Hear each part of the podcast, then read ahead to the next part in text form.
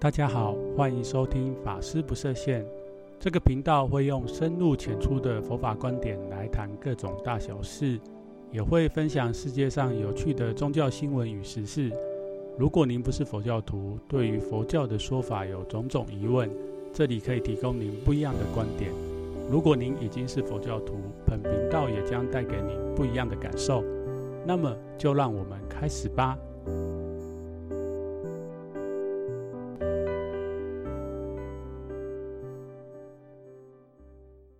大家好，欢迎回来，法师不设限。大家新年快乐！我们已经进入二零二一年喽，没想到这个节目也迈入新的一年。虽然我的这个节目还没有正式经营满一年，不过已经我们已经来到二零二一年了，没错。好，那在这一集的一开始，小张想要先。祝福大家！我想过去一年新冠疫情影响了世界上所有的人。过去的一年当中，世界上也有许多人因为这个疫情失去了挚爱的家人或者是亲人。不过，也因为这个疫情，让我们全球人类被迫做出改变。但是，这个疫情也让我们更加懂得要珍惜身旁的人。跟好好照顾自己的健康，所以在新的这一年的一开始呢，小常希望祝福大家，就是接下来我们全人类都能用更宽广的心去看待我们所处的这个世界，然后我们能用更谦卑跟更柔软的态度。来对待我们身旁的每一个人，乃至这个世界上的所有的众生。最后，就是我也期待我们大家都能用更勇敢的脚步来踏向更美好的未来。好的，以上就是今天非常感性的开场白。今天这一集要跟大家分享的嘞，就是不晓得大家今年的跨年怎么过嘞？以小禅我在台湾来说。我印象所及，大概我们在这个千禧年，也就是两千年的前后，台湾社会呢，其实就是开始学习这个西方，在这个十二月三十一日的晚间，到一些比较大的地方，那这些地方呢，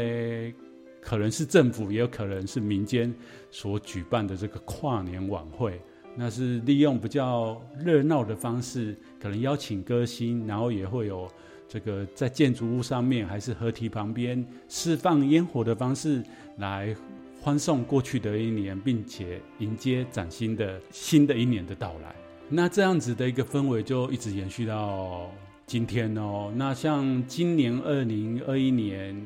的这个新年的跨年呢，因为疫情的关系，所以我知道有蛮多活动场地呢，它是用线上的方式，包括说我们现在的这个网络媒体非常方便，还有很多自媒体嘛，或者是志同道合的一些网红们啊，就是聚集在一起，在线上开直播，一起倒数啊，所以倒数的活动就变得非常的琳琅满目跟多样。但是呢，大家知道吗？就是在我们的东北亚、日本跟韩国，他们大部分的人印象当中，或者他们的习惯当中，还是用比较传统东方式的方式在过这个新年。特别是我们现在全球都知道，跨年这件事情就是 countdown 的方式来迎接新的一年。不过很特别的是，就是不管是在韩国跟日本呢。这两个地方，我发现他们是利用撞钟、敲钟的方式来迎接新的一年的到来。所以这一集想要跟大家聊一聊这个特别的话题。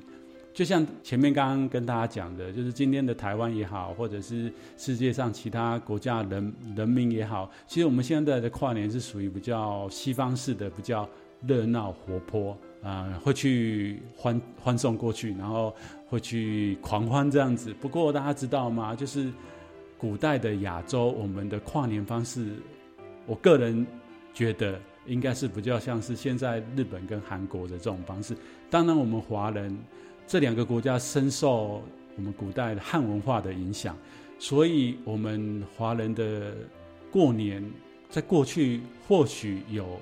以这样的方式来呈现，不过呢，因为我们华人还是基本上过我们农历的新年。那日本、韩国过去也是过着跟我们一样的农历春节。不过呢，因为近代这个东西文化密切的交流，所以呢，日韩在这个应该是在十九世纪初的时候呢，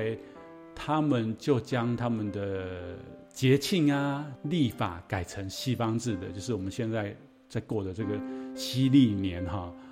那所以他们的新年也往前移了，就是到现在的这个时间，而不是过着我们这个华人的这个农民历的这样的一个形式或者是节气哈。所以呢，在日韩他们的过年变成这样，不过他们的这个内涵跟精神却是延续着过去的传统啊。关于这一点呢，我觉得蛮有趣，今天想要来跟大家聊一聊。那我想以台湾这边来讲呢，我们比较熟悉的是日本。那小三因为去年开始对于韩文化还有韩文有兴趣，所以我开始学习了韩文。那也找了一些资料，才惊讶的发现，没想到韩国人他们跨年也是去钟楼听撞钟，特别是在首尔，就他们的首都这个地方呢，他们的跨年是在他们的首尔市民会会去到所谓的普信阁去听撞钟。那到普信阁听撞钟呢？他这个跨年倒数是撞三十三声的钟声，结束就是迎接新的一年的开始。所以每年在首尔，就是过年的时候，人们都会聚集到普信阁这边去听敲三十三个钟声响。这个的缘由其实相当早，可以追溯到朝鲜时代。朝鲜时代首尔当然不叫首尔，以前他们叫做汉城，就是在一三九六年，朝鲜李氏王族。建立了朝鲜王朝的时候，在汉阳这个地方，当时的汉阳是一个比较大的城市，所以有城墙跟城门。在汉阳的四个城门呢，就是崇礼门、新人门、肃静门跟敦义门这四个大门。那这个四个大门以外，还有所谓的内城，内城又有四个小门。哈，古代的城市这样子，就是到晚上的时候，太阳下山前，他就会把这个。城门关起来，禁止城内跟城外的人民移动迁徙。然后到隔天早上的时候，又会把城门打开，哦，慢慢的打开。那在打开之前呢，他就是会用敲钟的方式，告诉城内城外的门，这个城门要打开的，然后你们要进城的人，要出城的人，可以开始准备往城门的方向移动。所以当时在这个早上四点的时候，要打开汉阳城门的时候呢，官府在这个。大门上面的钟就开始叩钟，锵锵锵，总共敲三十三声，汉阳城门打开。这样的传统一直延续到了近代。那到近代的时候呢，现在这个阴沙洞就是仁寺洞附近的城门有一座钟楼。那那当时的这个地方的这个钟阁名称，后来就是改成现在我们熟知的。普信阁，那大家知道，因为钟要敲的这个钟钟声要传给城内城外人听，所以这个钟一定比较大嘛。所以要挂这个钟的话，就要盖一个建筑。那古代的建筑都是木造的，所以这个木造的建筑挂着钟，建筑物就叫做钟阁。一八九五年呢，这个钟阁正式改名为普信阁。之后呢，这个普信阁它每天都会敲响，但是。新春就是比较特殊的含义嘛，就是挥别过去，然后迎向新的一新的一年，所以一样就是在新年之际会敲这个三十三个钟响，变成一个传统。所以对于首尔市民来讲，每年跨年就是到那个钟阁普信阁去听这个三十三个敲响的钟声。这个三十三个钟声有什么含义呢？没错，其实这三十三个钟声的含义是跟佛教有关。所以小禅在这个。宗教类型的节目要跟大家分享，这三十三个钟声代表的就是观世音菩萨三十三化身。那一般对我们华人来讲，观世音菩萨不是千手千眼吗？应该是千处祈求千处应，有千百亿化身。但是观世音菩萨为什么是三十三身呢？我想对于佛教文化比较有了解跟认识的人就知道。特别是像我们台湾很多人去日本旅游嘛，我们会去关西旅游或者是关东旅游。那我们去那边有时候去寺院参访，就会发现他会写着这个是西国三十三观音圣地所以三十三观音其实它是有缘由，这缘由是什么呢？其实这缘由是出自于《法华经》里面有一品非常有名的一品，叫做普门品。那我们华人熟知的就是观世音菩萨普门品。没错，观世音菩萨普门品其实出自于《法华经》里面。那这一品里面，它有介绍到观世音菩萨其实它有三十三种的化身。那详细因为三十三种，我就不在这个节目跟大家念了。大家有兴趣可以上网找一下，或者是。去看这个《法华经》的里面的观世音菩萨普门品，他有讲到观世音菩萨的三十三种化身是哪三十三种，所以当时这个朝鲜在敲这个三十三声，其实是有代表说，哎，早上的时候我们要迎接观世音菩萨三十三种化身啊，来代表着吉祥平安的意思啊，这个是蛮特别的。我去找了，哎，韩国他传中。他在的这个钟阁虽然不是寺院，不过他敲响的这个钟却有深厚的含义，是跟佛教有深厚的关系。好了，那我们接下来就将画面转向日本。那我想大家对日本，如果常常去旅游，人会非常的了解。日本的新年，大家都会印象当中就是他们就会穿着日本传统服装和服，然后到寺院里面去初诣。哈兹莫德，没错，就是到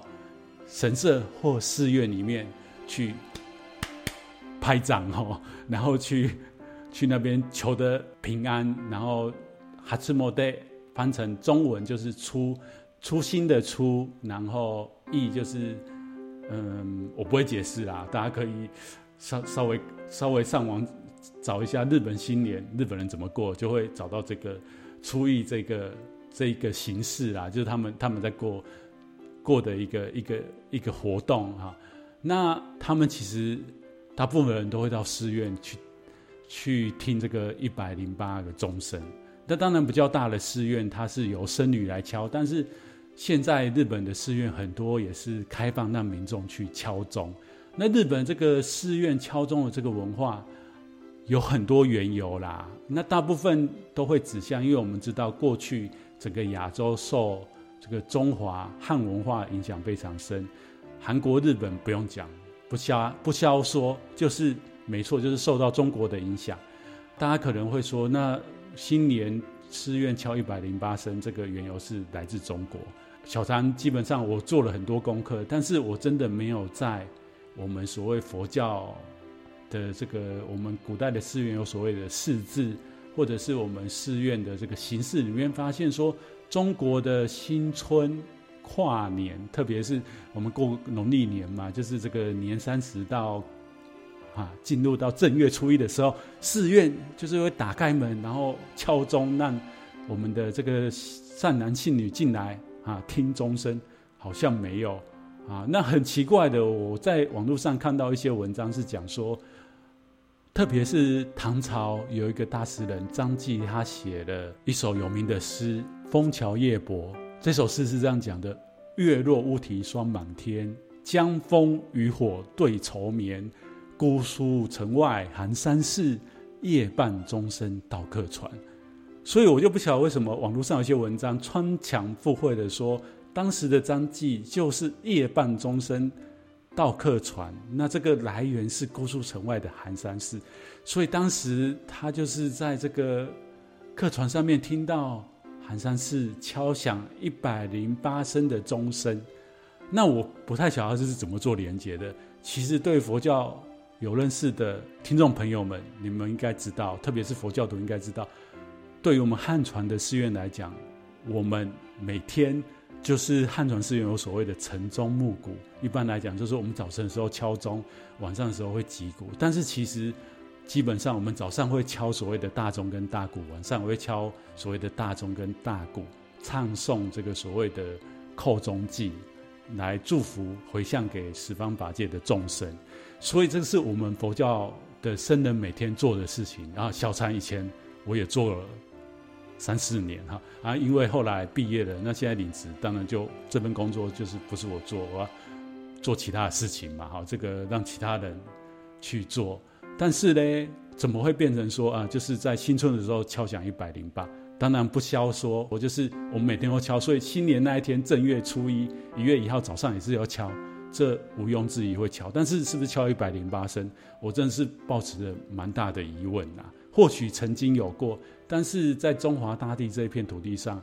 它应该不是一个 general，就是全部中国人啊都是到寺院里面听，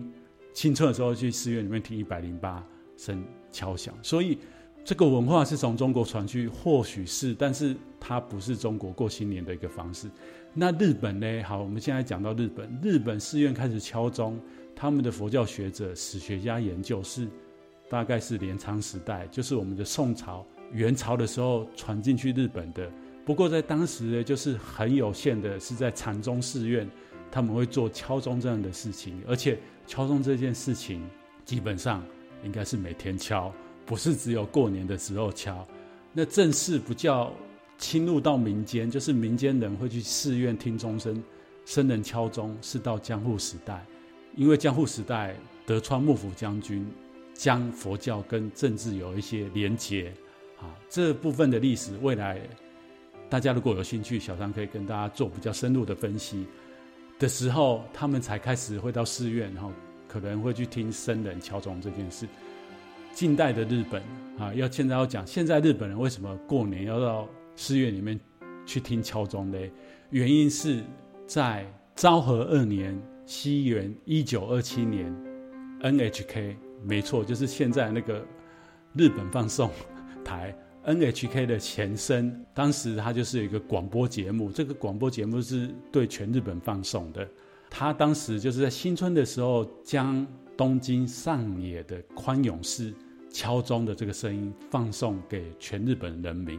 开始日本民众有意识说啊，新春的时候寺院其实会敲钟，然后这个是有含义的哈，有祝福，很吉祥。那日本民众才开始啊知道说啊，要到寺院，然后过过年的时候吃完一样跟我们华人一样，吃完这个年夜饭可以到寺院啊去参拜，然后听这个钟声。能受到这个佛法的这个祝福啊，消除烦恼，是从那个时候才开始的啊，所以不像大家想的，就是哎，日本从古代哈、他们就是到到新到寺院去跨年啊，然后就是庄重啊，其实没有，所以再回推，嗯，我们华人 过年的时候去寺院听这个钟声，我觉得好像这不是我们的那么多的传统，或许有可能仅限于嗯信佛。学法的这个佛教徒，或者是地方的这个父母官，但是他是虔诚的佛教徒，像是宋朝的这个苏东坡，啊，非常有名，他是佛教很虔诚的信徒，啊，或是我们的梁武帝，哦，南朝的梁武帝，可是不是说整个中华大地都是过着这样子的新年的方式。那现在就再跟大家解释一下，哎，日本这个新年撞响一百零八声的钟声有什么含义？主要含义有两点，那我这边先讲以佛教的立场来说哈，特别是像日本，它撞钟是在佛教的寺院嘛，那佛教寺院就要讲到佛教的教理里面，有讲到这个我们人有所谓的一百零八种烦恼，那这个经典的出处其实最早是出自于这个龙树菩萨的大智度论。但是到传到中国了以后，我们中国有一位非常有名的大师啊，就是我们天台宗的这个智者大师嘞。他在他的著作里面，这个《四禅波罗蜜》里面有讲到，我们人有所谓的一百零八种烦恼。那这一百零八种烦恼怎么算的嘞？这边小禅可以跟大家解释一下啊。这个是比较简短，所以可以用很快的方式跟大家解释，大家可以或许就可以听得懂。那说我们人有所谓的七情六欲。特别是六欲的部分，就是跟我们的烦恼相应嘛。当然七情也是，不过我们通常讲六欲，就是跟我们六根息息相关。那这六根是哪六根呢？就是我们的眼睛、耳朵、鼻子、舌头，也就是我们嘴巴啊，眼耳鼻舌，我们的身体啊，还有我们的意识。我们身体就是我们的触受，我们的意识，我们常常会有很多的想法。发出很多的心念，眼耳鼻舌身意这六根，那这六根呢，它会造六种的所谓我们讲的业行为哈，哪六种？哪三？呃，三种行为，然后六根会造三种行为，哪三种？就是会造好的行为，造不好的行为，跟造不好不坏的行为，就是行为里面又又又有所谓的干净跟污染的，就是净跟染这两种。还有佛教的这个宇宙观，就是讲三世，所谓的前世、今世、今生跟来世。所以总共把这种种的组合起来，就是六跟六乘三种状态，乘三再乘以再两种懒跟净乘二，然后再时间轴前世、今生、来世。再乘三，好，大家可以算一下，六乘三乘二乘三，乘出来就是一百零八。好，所以这个一百零八敲响一百零八，代代表说，哦，我们希望我们透过修行去除这一百零八种烦恼，